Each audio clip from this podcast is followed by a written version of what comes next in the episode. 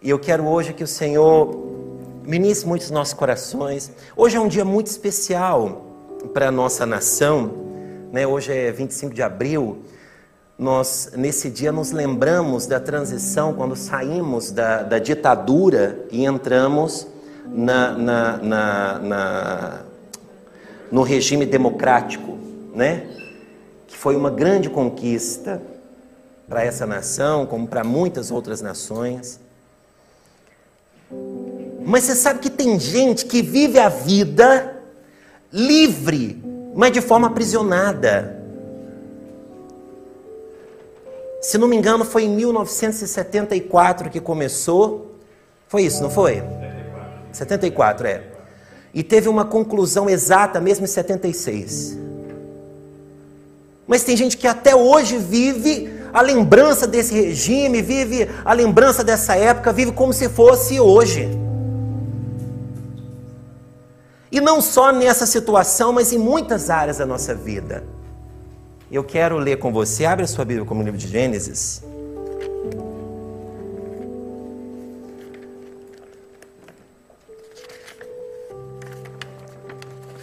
Gênesis no capítulo 27.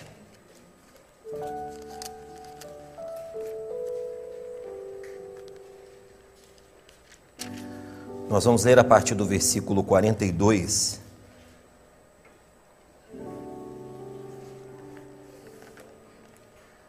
Gênesis capítulo 27, nós vamos ler a partir do versículo 42 até o versículo 45. Você pode me acompanhar na leitura. Diz assim: Quando contaram a Rebeca o que seu filho Esaú dissera, ela mandou chamar Jacó, seu filho mais novo, e lhe disse: Esaú está se consolando com a ideia de matá-lo.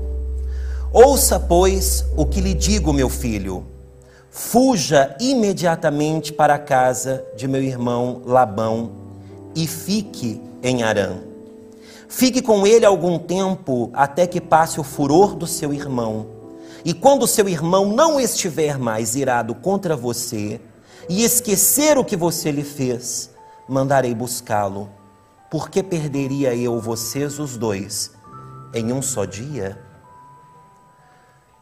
Eu vou contextualizar bem rapidamente esse momento, você já sabe da, da, da vida de, da história de Jacó com Esaú. Jacó roubou o direito de primogenitura quando, quando barganhou com Esaú com aquele prato de lentilhas. Lembra-se desse momento? E então Jacó recebe o direito de primogenitura, posteriormente ele vai enganar o pai com o auxílio da mãe é, para receber a bênção, e Isaac vai abençoar Jacó, Esaú fica sabendo disso, e Esaú furioso, então começa uma, uma tentativa de morte para com o irmão, que vai durar mais de dois mil anos. Essa tentativa de vingança só acaba quando Roma conquista Israel depois de Cristo ainda. Cristo já tinha morrido, Jesus já tinha morrido, subido ao céu. Cerca de 70 anos depois, quando Roma invade Israel acaba com, com o Estado de Israel, e ali o último descendente de Edom, que foi a, a, a, o povoado que gerou, que Esaú gerou, o último descendente morre ali. Mas até aquele momento, a vida, as brigas de Esaú com Jacó duraram mais de dois mil anos. Sabe por quê, meu irmão? Por causa desse momento aqui por causa de uma falha que aconteceu lá atrás. Ei, pai, você está aqui, mãe, presta atenção numa coisa. O que você faz com seu filho é muito importante. Você sabe que a briga de Esaú com Jacó não começou no ventre. Muita gente vai dizer aí que Jacó já, já nasceu no ventre, já era usurpador desde o ventre. Ô gente, né? Você me perdoa meu palavreado mineirês aí? coisa mais embestalhada estranho. Não consigo concordar com esse negócio, não. Para o português aí, um embestalhado é totó mesmo, coisa totó. Sabe? Porque você me explica como é que um, uma, um feto, um, uma criança no ventre, vai segurar o pé da outra para não nascer primeiro. Ah, irmão, Aí, porque a parteira, quando viu lá o menino nasceu agarrado no pé dele, olha, olha que sem vergonha. queria nascer primeiro, vê que ele estava agarrado no pé do irmão, vamos colocar o nome dele de Jacó, que significa usurpador, ladrão. Aí você pensa assim, começou, não, não, não. Jacó e Rebeca tinham um casamento de amor, que era muito incomum naquela época. Naquela época os casamentos eram feitos por, por acordo dos pais, principalmente dos pais. Mas Jacó teve um casamento com, com, com Rebeca muito. Foi um casamento de amor.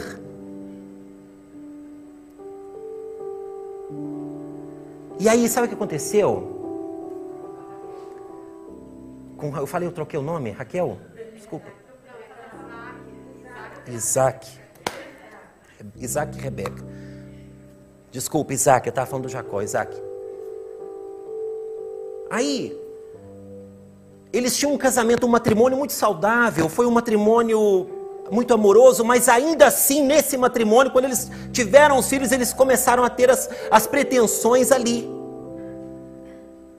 Isaac era mais chegado a Esaú, enquanto Rebeca era mais chegada ao Jacó. E a vida foi, e eles foram criando os filhos nesse nesse intuito de provar que você merece. Ô, ô Jacó, se você quer alguma coisa do seu pai, prova para ele. Faz uma. Seu pai gosta de comer bem, faz uma. Por isso que Jacó era um bom cozinheiro, faz para ele um bom, um bom guisado. E aí é, é, Isaac falava para Esaú assim: Esaú, você quer que sua mãe goste mais de você? Faça, traz uma caça grande caça lá no campo um animal grande. E aí eles foram crescendo nesse ambiente de disputa, nesse ambiente de merecimento, de será que eu, que eu vou conseguir o merecimento dele, dela? A forma como você cria os seus filhos vai ditar toda a história deles, toda a vida deles. E aí, nesse momento aqui, a maior tragédia da história acontece. Mas já era plano, Deus já, vinha, já, já havia dito para Jacó que era dele que ia surtir a descendência, era dele que ia surtir a bênção. Mas a Rebeca queria dar uma ajuda para Deus. A Rebeca queria dar uma forcinha para Deus. Então ela aproveitou o momento, ela fez aquilo, fez todo aquele combinado com, com, com Jacó. E, e ali ela, Jacó recebe a bênção, Esaú sabe disso, e aí ela chega para esse momento. Imagina uma mãe o seu irmão já está, o seu irmão está vindo por aí, o seu irmão está desesperado, ele vai te matar, o seu irmão está. O que, que você vai fazer, meu filho? Foge. Foge daqui, você vai para casa do meu irmão Labão. Aí você vai conhecer toda a história de Jacó com Labão, né? Depois você vai ler lá. Você vai ficar lá por um tempo, até que eu amanso o seu irmão. Eu vou amansar ele. Eu vou fazer, eu, eu vou te ajudar, filho. Vai para lá, foge, fica lá. Porque eu não posso perder vocês dois num dia só. Então você vai fugir, você vai para lá. Fica lá. E aí, quando tiver tudo em paz, eu vou mandar buscar você.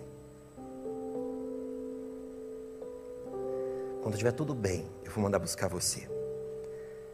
20 anos depois. 20 anos depois. Não foi a Rebeca que mandou buscar. Foi Deus que falou com Jacó: volta. E sabe o que, que Jacó encontrou quando ele voltou? O sepulcro da mãe, que ela já não estava nem viva mais. Nessa fuga, Jacó perdeu tudo. Perdeu o pai, que tinha morrido naquela hora, poucos dias depois. Perdeu o irmão, porque traiu o irmão. Perdeu a convivência com a mãe. Perdeu tudo. E aí Jacó vai começar uma história de vida que é muito simbólica, muito parecida com o que nós vivemos. Ao longo dos nossos dias, o diabo vai querer colocar em nós muitos fardos pesados demais, desde o nosso nascimento. Porque ele é estrategista, ele usa as circunstâncias, da mesma forma como Deus usa toda a circunstância para te favorecer, o diabo também vai usar todas as circunstâncias, todas as ferramentas que ele tem para moldar as desgraças que poderão acontecer na sua vida, porque ele não é burro. Inércios somos nós de pensarmos que ele não é tão inteligente a esse nível. E ao longo da vida ele vai colocando em você muitos fardos que são difíceis de você carregar. Fardos de culpa, de não merecimento, de incapacidade. Só que o que Deus tem para você não é nada disso. Transcende o seu pensamento, a forma como que você vê. O que Deus tem para você, olha aqui para mim, é grátis. Quer?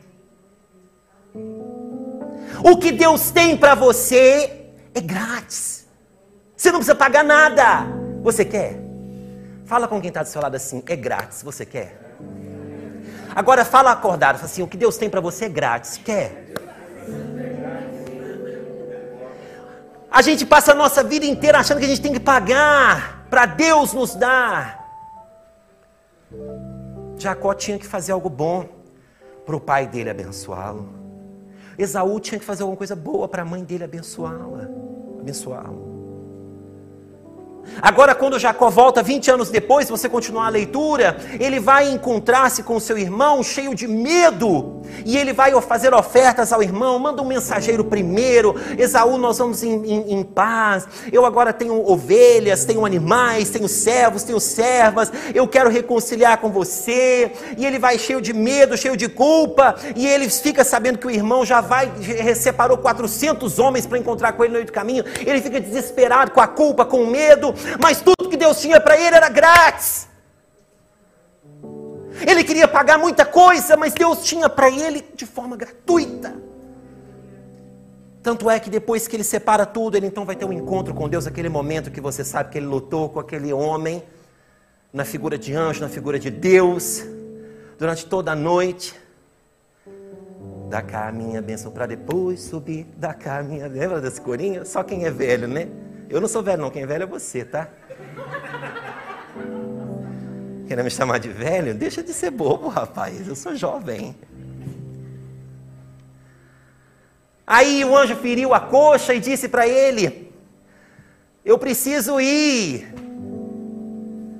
Eu vim aqui só para te mostrar que não é por nada disso, não é por força. Não. A promessa já foi liberada antes do seu nascimento, Jacó. A promessa para você e para mim já foi liberada antes do seu nascimento. A Bíblia diz que muito antes nós sermos formados, Deus já tinha os nossos dias todos contados. A promessa já tinha sido entregue. Por que, que você foi dar essa volta toda? Por que, que você foi fazer isso tudo, ô Jacó? Olha para isso tudo que você perdeu. Meu irmão, olha para trás tudo que você já perdeu por causa desse sentimento de culpa, de não merecimento, de derrotado por causa dessa prisão do passado. Ah. E Deus estava querendo dizer para ele: não. A primeira coisa que nós vamos fazer aqui, Jacó, é mudar isso. A partir de hoje, você vai começar a viver a promessa que eu te fiz. E sabe qual é a promessa que eu te fiz? É que você não será apenas um homem, você será uma nação. Por isso, agora o seu nome deixará de ser. Deixará de ser esse nome que os seus pais colocaram de usurpador, de ladrão, de, de, de, de aproveitador, e passará a ser Israel, que é a nação que eu vou projetar através de você. Mas cabe a você hoje, Jacó, deixar para trás isso. E se nós formos avaliar bem a história, e eu gosto de fazer essas análises, depois você vai ler. Jacó ele deixou parcialmente, mas já estava tão entranhado, né? Como eu e você, às vezes demora muito tempo. Que ele também basicamente mostrou alguma predileção quando veio José. Lembra da história de José? José era filho dele. Foi vendido no poço pelos irmãos, a história quase que se repete. 13 anos de desgraça na vida de José, para depois ele se tornar um dos governantes no Egito. E para Deus começar um trabalho de conquista, de, de resgate.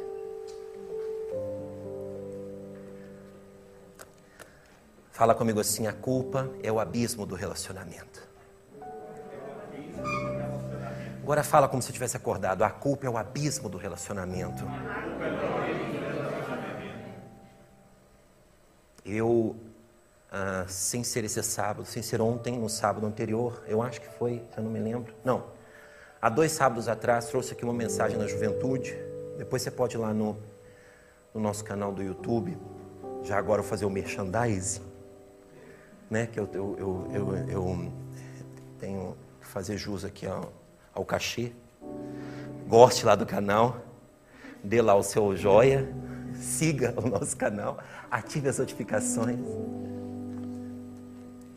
É, brincadeiras à parte, mas você vai lá e você vai encontrar o maior segredo da cruz. Porque Deus trouxe para mim essa palavra dizendo assim: o maior segredo de todos não foi a salvação, não foi só a salvação, mas o relacionamento.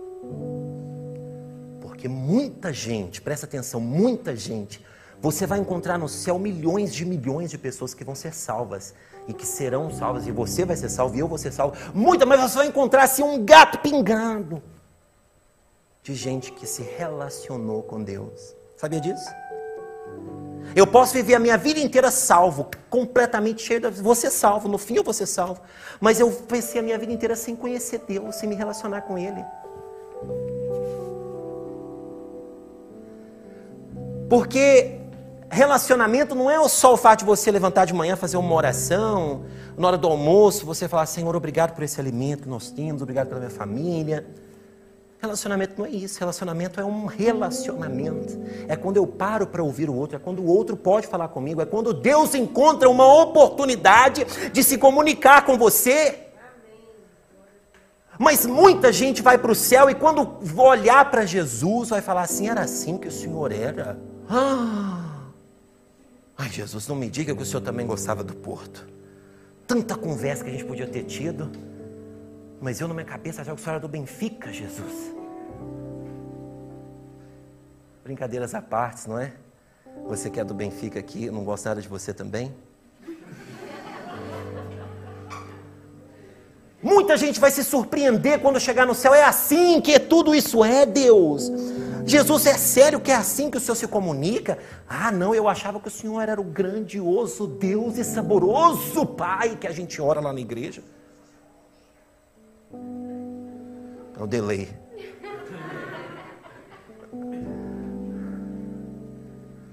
Ah, meu irmão.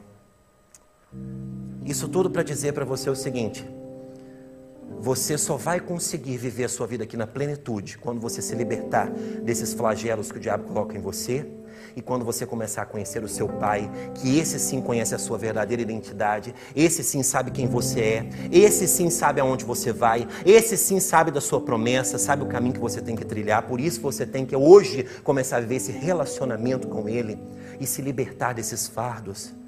Deixar de ser o coitadinho da história. Deixar de ser o flagelado da história. A igreja de hoje, ela não precisa de mais um coitadinho, não. A igreja de hoje precisa de mais um soldado para o exército. O tempo que a gente está. Tem gente que acha que coronavírus é o castigo de Deus na terra. Você acha, meu irmão? Ah, de... ah, mas a gente merecia mesmo. Olha como é que esse mundo está. Tanta gente que, meu Deus do céu, acha que é por merecimento. Ah, pastor, estou passando isso, já orei a vida inteira para Deus fazer isso na minha vida, mas Deus não quis fazer, mas pensando bem, eu mereço mesmo. Não, você não merece isso não, meu irmão. Você não merece isso. É grátis. Quer? O que Deus tem para você é grátis. Você não precisa merecer. Você não precisa pagar, você não precisa negociar. É grátis. Quer?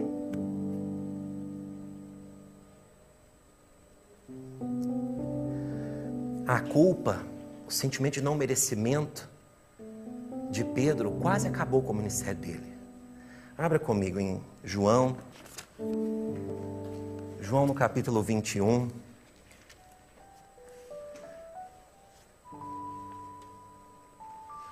Capítulo 21 de João.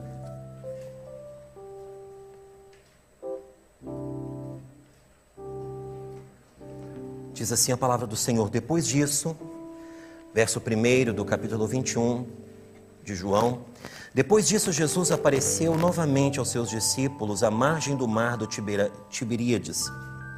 Foi assim: estavam juntos Simão Pedro, Tomé, chamado Dídimo, Natanael de Caná da Galiléia e os filhos de Zebedeu e, do, e os filhos de Zebedeu e dois outros discípulos. Vou pescar, disse-lhe Simão Pedro. E eles disseram: Nós vamos com você. Vou dar uma pausa aqui. Espera aqui, olha aqui para mim. Jesus tinha morrido. Pedro tinha negado Jesus três vezes. O galo cantou e ele percebeu que ele tinha negado Jesus três vezes. Jesus estava enterrado. O que, que Pedro foi fazer logo a seguir? Na manhã seguinte? Foi viver a vida de antigamente. Voltou para a mesma vida de antigamente. Sabe por quê? Ah, ele tinha razão mesmo. Eu sou um, eu sou um incapaz mesmo. Eu sou. Se alguém tivesse parado Pedro ali, nós vamos continuar a leitura. Se alguém, se alguém tivesse parado Pedro, mas Pedro, que é porque eu sou um retardado mesmo. Bem que Jesus falou que eu, olha, eu neguei mesmo. O que, que eu mereço? Eu mereço voltar para a pescaria mesmo. Eu mereço, olha, eu mereço continuar com essa vida ram, ram, ram, ram. Eu mereço mesmo. Continue aí comigo. Vou pescar, disse Simão Pedro, e eles disseram: Nós vamos com você. É que quem está nessa vida assim de rame-rame, você quer conseguir uma pessoa boa, é só se começar a contar.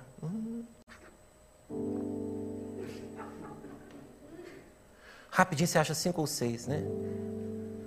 Contar minha vida para você debaixo de um pé de amora, você até chora. Não é mesmo? Lá em casa eu e a Carol, tem hora que a gente se para, às vezes, competindo desgraça. Ai, que o meu dia foi assim, eu, viro, eu, logo, eu não consigo não, irmão. Eu, Deus amado, eu falo, não, não, minha filha, mas o meu ainda foi pior ainda. Aí ela continua, sei que, não sei o que, ela fala assim, não, não, mas comigo aconteceu isso, isso, isso. Aí no fim ela fala assim, mas é o meu, que eu estou querendo falar do meu. Deixa eu desabafar. Brincadeira, né?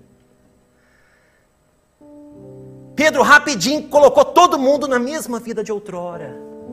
Olha, pessoal, eu vou pescar, vou voltar para essa vida antiga. Ah, a gente vai com você, Pedro, então. Porque Pedro era um líder. Ele já tinha promessa, era dele que ia sair a igreja. Lembra de Jesus olhando para Pedro e falando assim: Pedro, és tu essa pedra, sobre ti edificarei a minha igreja. Continua comigo a leitura, vamos até o verso 7. Ao amanhecer, Jesus estava na praia, mas os discípulos não o reconheceram. E ele lhes perguntou: Filhos, vocês têm algo para comer? E eles responderam que não.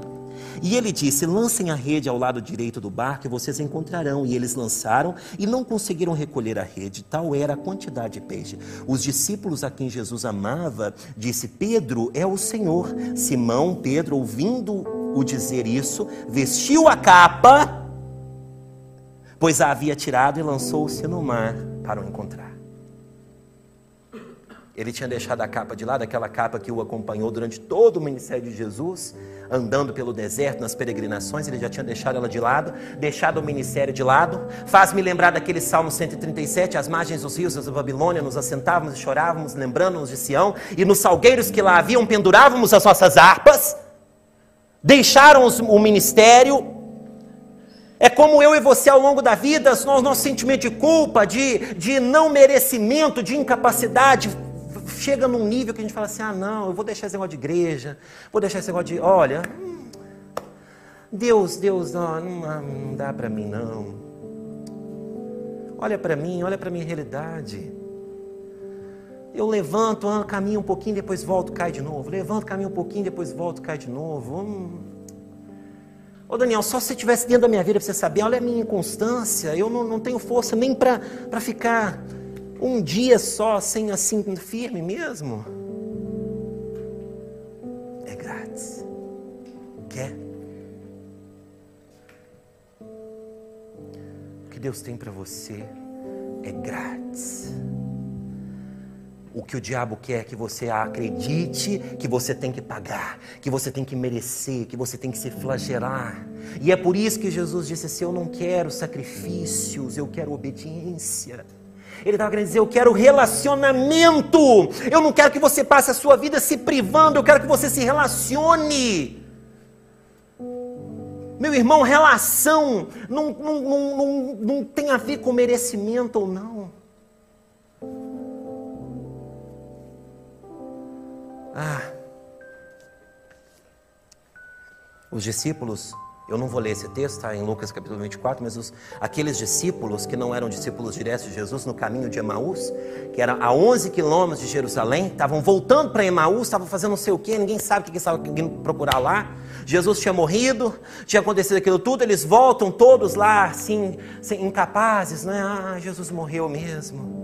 Aí Jesus vai encontrar com eles no caminho. Então, pessoal, por que vocês estão voltando? O que está acontecendo aí? Por que vocês estão indo por esse caminho? Ah, só não sabe. O único nessa cidade toda que não sabe o que está acontecendo, não? Era Jesus. E eles falaram assim: Ô Jesus, só, só, só não viu o que. Eu...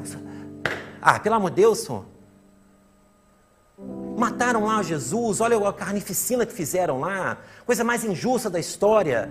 Mataram Jesus lá, mas ele não tinha dito que era preciso que, era preciso que ele morresse, ele não tinha falado com vocês. Tinha, mas morreu, olha. Mas ele não prometeu que ia voltar, não sei, ai, oh, oh, Jesus, para com isso. Olha, presta atenção, Jesus, é, é o que a gente fica querendo fazer. Jesus, olha lá para a cruz, olha, Jesus, o senhor está preso, o senhor está crucificado. Jesus, presta atenção aqui, o senhor está querendo me dizer isso aí. Presta atenção, Jesus. Olha só, olha aqui a desgraça que aconteceu aqui, Jesus. Por isso que a gente está voltando. A gente fica querendo obrigar Jesus. E Jesus está dizendo: não. Esse era o meu propósito, essa era a intenção da minha vida, porque eu estava ali, porque eu queria dar algo grátis para você.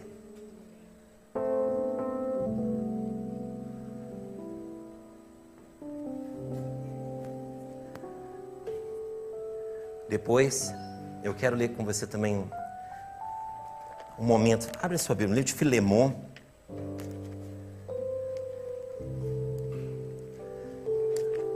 Liberte-se hoje dessa culpa.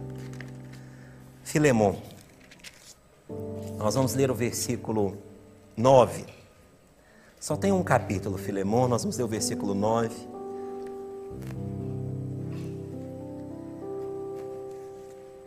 Paulo está mandando uma carta para Filemão a respeito de Onésimo. Você sabe bem essa história, mas eu vou relembrar para você bem rapidamente.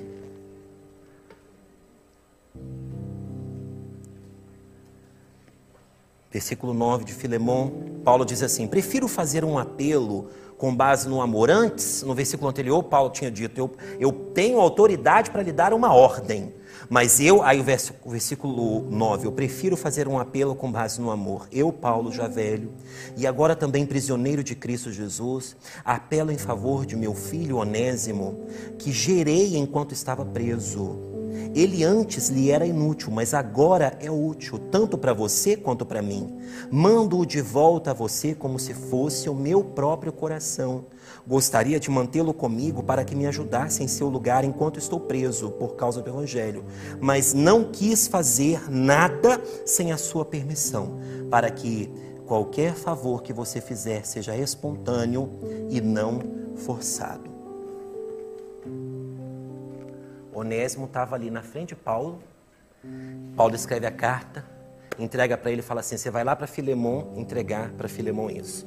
Alguns acreditam que esse Onésimo tinha roubado Filemon há tempos atrás, tinha feito uma, uma, uma deixado Filemon num momento muito ruim. E esse Onésimo foi preso, cumpriu sua pena, e agora Paulo fala com ele assim: você vai voltar para Filemon, porque foi de lá que você saiu, foi de lá, foi, foi, Filemon que gerou você. Então, agora que o processo está concluído, que eu já consegui realinhar você, que eu já consegui te discipular, tem aqui essa carta, você entrega na mão do Filemão e volta.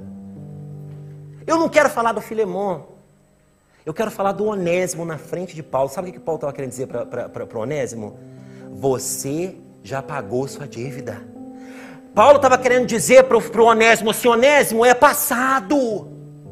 Porque o Onésimo, se calhar, se ele voltasse para Filemão, ele ia chegar lá e falar assim: ai, Filemão, eu realmente fiz tanta coisa ruim com você, você me perdoa. Aí o Filemão ia começar assim: realmente, você fez isso, você fez aquilo outro. Ia começar uma trajetória de culpa, de ai, eu sou sempre, eu sou mesmo culpado. Eu sou... Mas Paulo estava querendo dizer: ô Onésimo, já acabou.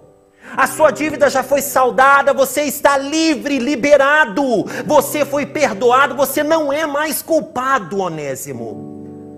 Onésimo vai ser feliz, vai fazer a obra, vai servir, vai ser feliz. É o que Deus está falando para você hoje. Sai dessa prisão.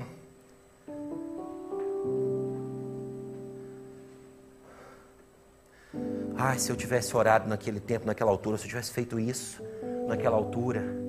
Ah, se eu tivesse estudado. Ah, se eu não tivesse me metido naquele relacionamento. Ah, se eu não tivesse coisas que você já tem 30 anos, você está na igreja às vezes e ainda o diabo está. Porque o trabalho dele é te lembrar disso. Ah, se eu não tivesse me metido naquele negócio. Ah, se eu não tivesse aceitado aquela proposta. Ah, se eu não tivesse saído do meu país. Deus está falando para você hoje. Sai, sai dessa culpa. Sabe? Libera isso. Deus já te perdoou, Deus já te liberou, por que, que você ainda está aprisionado nisso? Provérbios 28, 13 vai dizer: Quem esconde os seus pecados não prospera, mas quem confessa e os abandona encontra misericórdia. Se você pecou, se você fez, infringiu alguma coisa, mas Deus já te perdoou, você confessou, você abandonou, acabou. Você não tem que ficar prisioneiro disso. Você não tem que ficar sequer se lembrando disso todos os dias. E o diabo é estrategista, ele vai colocar a gente do seu lado para te lembrar daquilo que você fez, daquilo que te aprisiona, é o papel dele. Mas é o seu papel mostrar para ele a sua identidade restaurada. Quando ele te mostrar o seu passado, você tem que mostrar para ele o futuro dele, e o futuro dele é lá no inferno, forever and ever. Entendeu? O pastor Jean até rupiou ali, porque ele é professor de inglês, né? E o meu forever and ever. Entendeu? Ah, meu irmão, sem culpa, porque o que Ele tem para você é grátis. Ah, mas eu tenho que jejuar muito, né? Eu tenho que jejuar tudo. Olha, para eu, para eu conseguir alguma coisa, eu tenho que jejuar todos os dias. Não, não, não, não. Eu tenho que me flagelar, eu tenho que pagar promessa. Tantas pessoas né, que outrora andaram, andaram, fizeram aquele caminho de Fátima todo de joelho. Tem gente que não tem. Você sabia que tem crente que é pior do que os devotos de Fátima? Se você deixar, tem crente que só, é só o pastor falar assim, irmão, você está livre para fazer o que você quiser. O irmão vai vir de casa até aqui de joelho, na igreja. Então, irmão, você está peregrinando? Estou, estou indo para a igreja. Mas você é crente? Sou, mas eu estou aqui na minha peregrinação para conseguir meu milagre. Eu lembro da minha avó, que a minha avó, ela faz todas as correntes que tinha na igreja. Lembra da época das correntes da igreja? Né? Se você não viveu isso ainda, antigamente nós tínhamos muitas campanhas na igreja, a minha avó tinha todas. Minha avó fazia coleção, um tapetinho da benção, um lencinho da benção, não sei o que da benção, uma rosa. A Bíblia da minha avó, originalmente era dessa espessura, mas com o passar dos anos ficou assim, porque ela ia colocando tudo lá dentro. Minha avó todos os dias se ajoelhava naquele mesmo tapetinho que ela recebeu da igreja por lá. Tinha que ser naquele tapetinho. Não podia ser em outro canto da casa, tinha que ser em cima daquele tapetinho rasgado. E quando aquele tapetinho estava muito velho, ela corria atrás do pastor. Coitado do pastor, dava até dó. Pastor, meu tapetinho, lembra daquela campanha de 15 anos atrás? Meu tapetinho está todo. Consegue outro para mim, pastor? Lá ia o pastor na igreja, rodar para conseguir outro tapetinho para minha avó. Sai disso. Sai dessa culpa. Sai dessa prisão. Ah, meu irmão. Efésios 2, 8, porque pela graça sois salvos, por meio da fé, e isso não vem de vós, é dom de Deus, não vem das obras para que ninguém se glorie, porque somos feitura sua, criados em Cristo Jesus para as boas obras, as quais Deus preparou para que andássemos nela. Porque pela graça sois salvos, não vem de vós, é dom de Deus, é grátis. Você quer? A sua liberdade é grátis. A única coisa que você tem que fazer é se relacionar com o seu Criador. A única coisa que você tem que fazer é conhecer o seu Criador, conhecer o seu Pai. Sai dessa vida de não merecimento.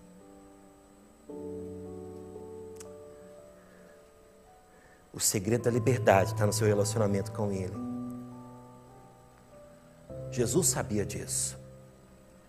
Jesus sabia que um dos grandes problemas da igreja seria esse: o conseguir se libertar da culpa, o conseguir se libertar do não merecimento, do sentimento de ser incapaz. Tanto é que ele vai fazer algo precioso que você vai ler comigo no livro de João, no capítulo 21. Abra aí para a gente ler. Prometo a gente vai fazer só mais duas leituras e, e a gente já vai embora. Não é 21, não, é 17, desculpe. João 17.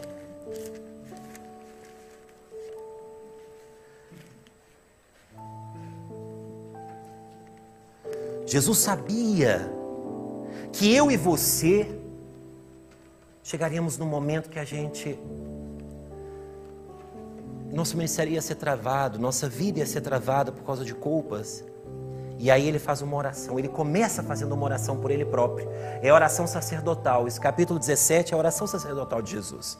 Muita gente considera a oração do Getsemane quando ele diz assim: Pai, nas tuas mãos entrego o meu espírito, está consumado. Muita gente considera essa oração a oração mais linda de Jesus, mas eu, particularmente, considero essa oração de João 17 a mais bela de todas as orações que possam existir no mundo. Porque Jesus já sabia do que ia acontecer com ele. E ele faz num único capítulo três orações. Ele começa orando por si próprio. Depois ele começa orando pelos seus discípulos diretos. E depois ele começa a orar por mim e por você. É o que nós vamos ler agora, a partir do verso 20. Versículo 20. Minha oração não é apenas por eles, eu rogo também por aqueles que crerão em mim por meio da mensagem deles, para que todos sejam um, Pai, como tu estás em mim e eu em ti que eles também estejam em nós, para que o mundo creia que tu me enviastes. Dei-lhe a glória que me destes, para que eles sejam um, assim como nós somos um. Eu neles e tu em mim, que eles sejam levados à plena unidade, para que o mundo saiba que tu me enviastes e os amastes com igualmente, como igualmente me amaste. Pai, Quero que os que me destes estejam comigo onde eu estou e vejam a minha glória, a glória que me destes, porque me amastes antes da criação do mundo. Pai justo, embora o mundo não te conheça, eu te conheço, e estes sabem que me enviaste. Eu os fiz conhecer o teu nome e continuarei a fazê-lo, a fim de que o amor que tens por mim esteja neles e eu neles esteja. É grátis. Quer? É grátis. Pai, eu não contei aqui, mas depois eu vou te dar esse TPC. Conta quantas vezes nesse capítulo Jesus diz assim: Eu oro para que eles sejam um. Conta e depois me diz nessa oração sacerdotal, quantas vezes Jesus diz para que sejam um. Eu neles, eles em mim, para que sejam um. A sua liberdade só depende do relacionamento que você tem com o seu Criador. Você pode ficar em pé no seu lugar. Mas segura a sua Bíblia ainda na sua mão, nós vamos fazer uma última leitura.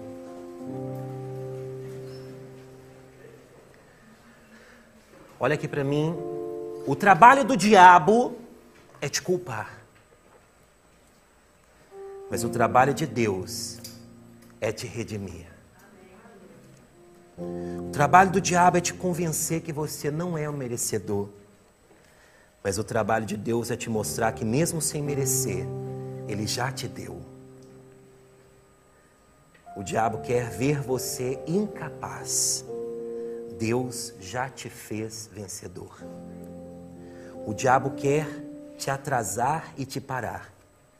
Mas Deus disse: Eu estarei convosco todos os dias até a consumação dos séculos. Isaías 61 é a última leitura que eu quero fazer com você.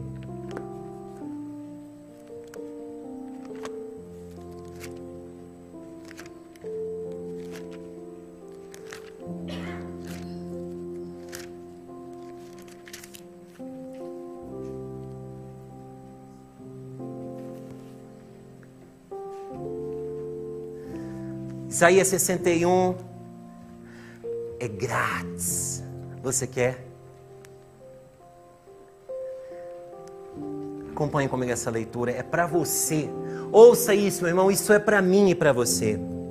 O Espírito do Senhor está sobre mim, porque o Senhor ungiu-me para levar as boas novas aos pobres, enviou-me para curar os que estão com o coração, enviou-me para cuidar dos que estão com o coração quebrantado e anunciar liberdade aos cativos de libertação das trevas aos prisioneiros, para proclamar o ano da bondade do Senhor e o dia da vingança do nosso Deus, para consolar todos que andam tristes e dar a todos os que choram em Sião uma bela coroa em vez de cinzas, óleo de alegria em vez de pranto e um manto de louvor em vez de espírito deprimido. E eles serão chamados carvalhos de justiça, plantio do Senhor para a manifestação da sua glória. Eles reconstruirão as velhas ruínas e restaurarão os antigos escombros que têm sido devastadas de geração em geração. Gente de fora vai pastorear os rebanhos de vocês, e estrangeiros trabalharão nos seus campos e vinhas, mas vocês serão chamados sacerdotes do Senhor, ministros do nosso Deus.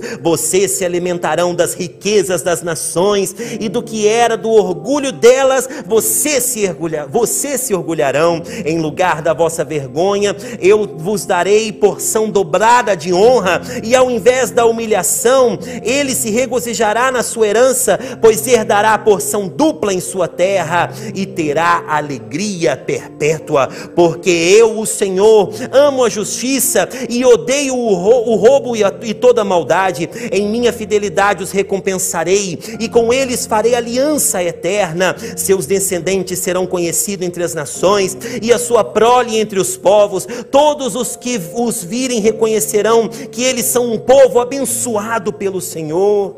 É grande o meu prazer no Senhor, regozija-se a minha alma em meu Deus pois ele me vestiu com as vestes da salvação e sobre mim pôs um manto de justiça, qual o noivo que adorna a cabeça como um sacerdote, qual noiva se enfeita com joias, porque assim como a terra faz brotar a planta e o jardim faz germinar a semente, assim o soberano o Senhor fará nascer a justiça e o louvor diante de todas as nações.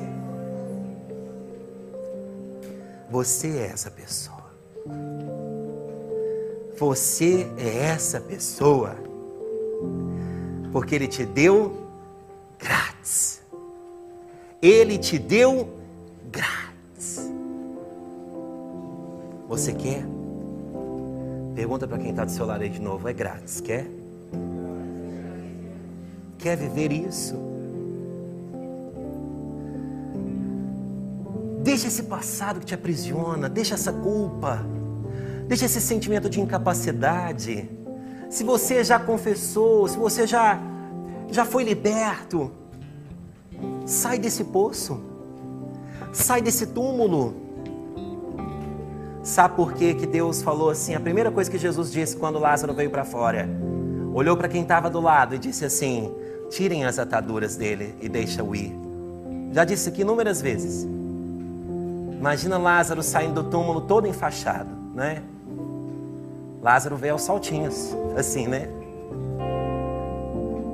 Mas se Jesus tivesse dito assim, ai que bom, aplaudam porque ele ressurgiu, todo mundo ia aplaudir, grande alvoroço, pronto, pessoal, agora vamos todo mundo embora para casa, Lázaro ia, tuf, tuf, tuf, né? Daí 15 centímetros ele tropeçava, caía, batia a cabeça e morria de novo. Aí pessoal, Jesus, volta, volta, volta, ressuscita outra vez que o homem morreu. Jesus disse: tira as ataduras, sabe por quê? Porque agora ele está vivo, ele não tem que andar com roupas de morte. Quem já está ressurreto tem que deixar para trás as fardas de morte. Você já está livre. Deixa para trás as roupas que te prendem, os fardos que te aprisionam. Você que está em casa me assistindo aqui, olha, deixa para trás as suas vestes de morte. Comece a viver a vida que Deus tem para você. Você é livre. Você é livre. E o que Ele tem para você é grátis. Quer? É grátis.